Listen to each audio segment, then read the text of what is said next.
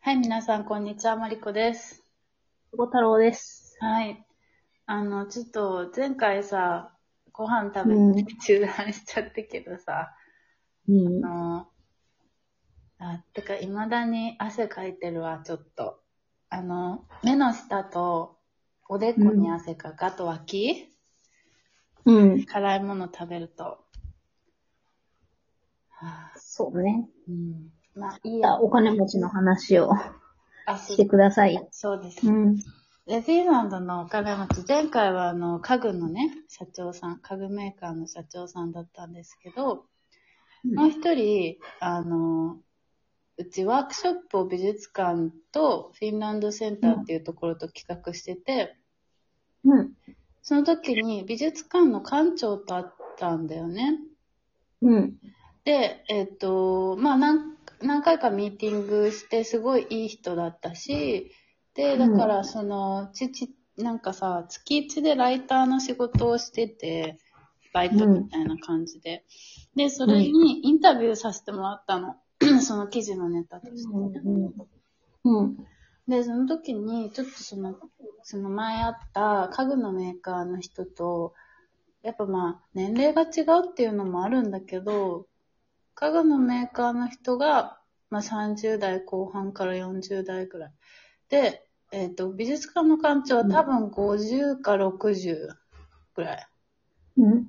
の女性なんだけど、うん。まあ、その美術館っていうのが私立の美術館だから、うん。あの、もともとは、えっ、と、その美術館を建てた人たちの家が美術館になってんのね。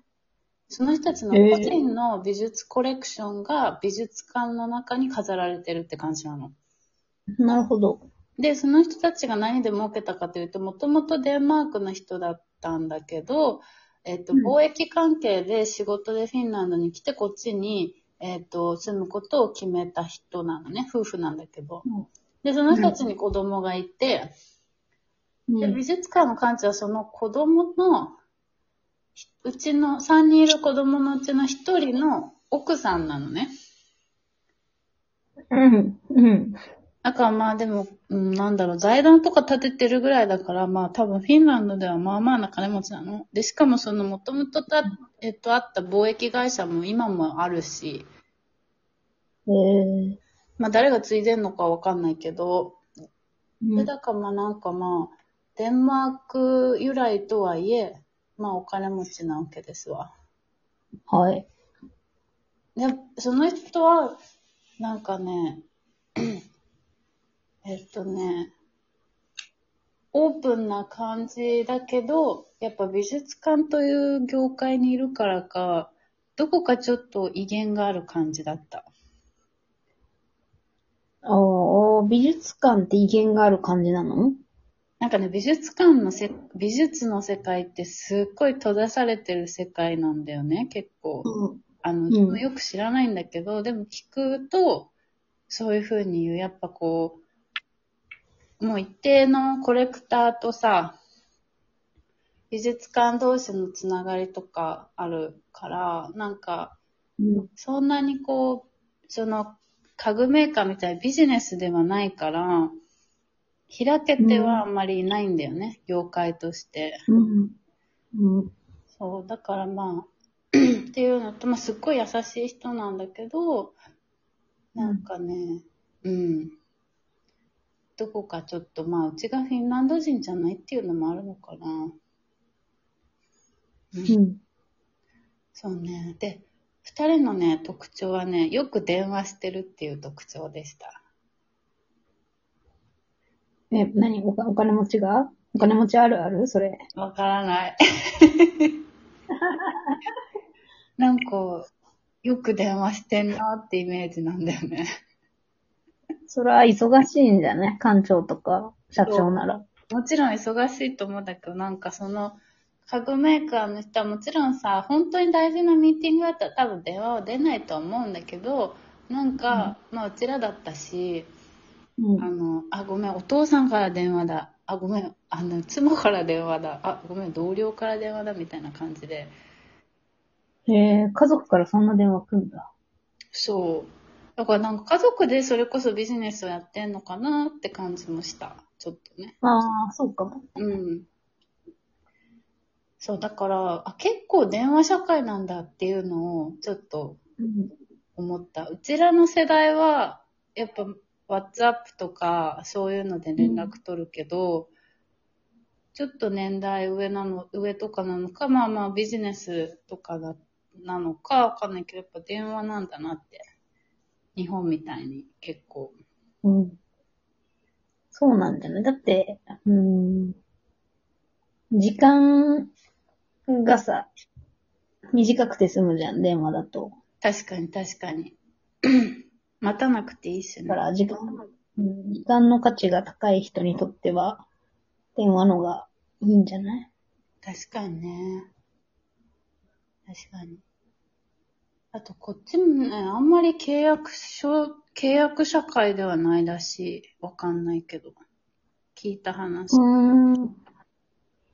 そう、だから、よりね、多分電話でなんか決めちゃうってこともあるんだろうなと思って。うん、うん、うん。そう、なるほどね。そあれじゃない？あの、偉い人たち、なんか、あるあるの、こう、狭い社会のコミュニティでう。うん。助け合っている感じ？そうなのかな？そうなあるある偏見だけど。そうかもしれない。てかまあ、あのさ、人口がさ、550万人だよ。で、多分東うん京都より少ないのかな。じゃあ、全然少ない。東京都1300万人とかでしょ？そうだよ。あ、え？二分の 1? 東京都の？あ、神奈川が800万だっけ？だって。うん。うん。でもだからそれぐらいの人たちなわけよ。うんうん。だから絶対お金持ちって繋がってんじゃないかなって思う。特にフィンランドは。そうね、そうね。もうそういうソサエティじゃないけど、やっぱ、うん。でも思うのは日本みたいに、日本の慶応とか学習院とかみたいにお金持ちが行くっていう学校がないから、うーん。あの、私立があんまりないから、あるんだけど、だから、そういう意味での固まり方はしないのかな。まあでも、スウェーデン系の学校とかはあるから、うん、うんお金持ちはそこに多いというのは聞いたことあるけど、まあでうんも、インターとか行かせんのかな、お金持ちは。インターとかうん今思った。そうそう。インターとか行かせるよ。そうだよ。思い出した。そう、また、そう、先週もう一個アクティブだったのが、うん。あの、こっちで知り合った日本人の交換留学生の子がいて、その子は自分でアパート借りて住んでるわけじゃなくて、ホストファミリーのところに住んでるのね。うん。で、そのホストファミリーが、えっと、フランス人なんだけど、こっちに多分10年以上いる人で、仕事もこっちでやっていると。いう風なのね。でも子供も巣立ってて、だから多分、うん10 60代ぐらいなのかな。で、その人の家に行った時もやっぱ子供、あの、フランス語もさせたいし、まあフィンランド語もさせたいし、英語もみたいな感じだから、最初でもフィンランドの学校に行かせたんだって。うん。なんだけど、やっぱすごい手厚いね、ほあの、サポートをしてくれるんだって。フィンランド語その時その子供たち喋れなかったから。個別授業みたいな。普通の学校がだよ。うん。で、でもなんかそれがすごい、行き過ぎてるなって感じたから、ヨーロッパのバカロレラ、バカロレアが取れるうん。学校に変えたって言ってたわ。えー。うん。で、オックスフォード行ってた息子。いや、すげえな。すげえな。なんか、ね、でもやっぱそういう人たちってやっぱ気取ってないんだよね。うん。なんかウェルカムだしね、みんなに対してね。偏見もないし、あんまり。うん。私も多分、あと、あと2億円ぐらいあったら、みんなに優しくできると思う。だいぶ、だいぶ積まないと、うん。社交、社交できると思う。社交か。めっちゃ道のり長いじゃん。こうまで。うん。そうです。あね、お金の余裕感。まあでもお金は大事だよな。お金っていうか、その、まあ、お金をはじめとする、なんかセーフティーネットがあるという安心感をずっと持って育ったメンタリティじゃない？あー、まさに。